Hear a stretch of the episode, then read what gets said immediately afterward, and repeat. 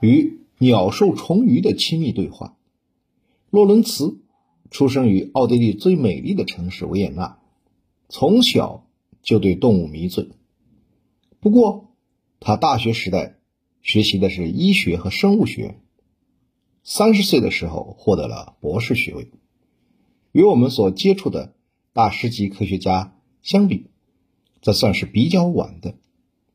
毕业之后，洛伦茨在生理医学研究上取得了一定的成绩，其中他对燕鹅的研究是最出色的。很快，他就和那只燕鹅一起驰名世界。一九三七年，维也纳大学聘请他教授比较心理学和动物心理学。然而，第二次世界大战的爆发。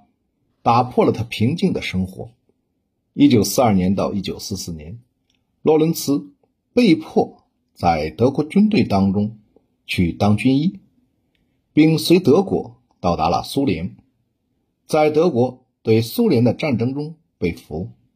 一九四八年，洛伦茨被释放回国，随后在奥地利的埃敦堡成立了比较行为研究所。但他更愿意称其为诺亚方舟，因为这里有燕鹅、学乌、玳瑁猿、狐猴、水鸭、鹦鹉、小水鼠、泰国斗鱼，这些都是他的宠物，也是他的研究对象。埃敦堡的生活使洛伦茨成为动物行为研究方面的开山鼻祖，也是在这里，洛伦茨。写出了他的第一本科普书《所罗门王的指环》。在这本书中，洛伦茨自比所罗门王。在西方神话中，所罗门王借助指环的帮助，能够和鸟、兽、鱼、虫交谈。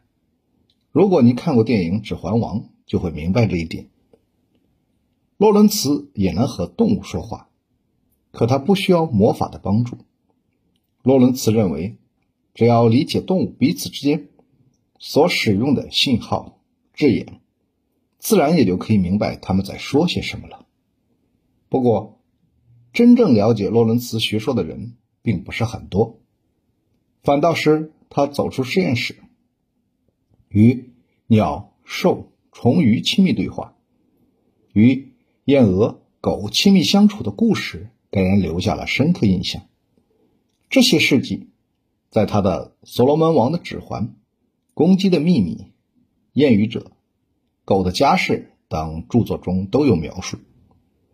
燕鹅、狗等动物，在它的周围都是那么有灵性，那么亲密，那么友善，处处显现出人与自然界的和谐美好，显现出人类对生命真谛的体悟。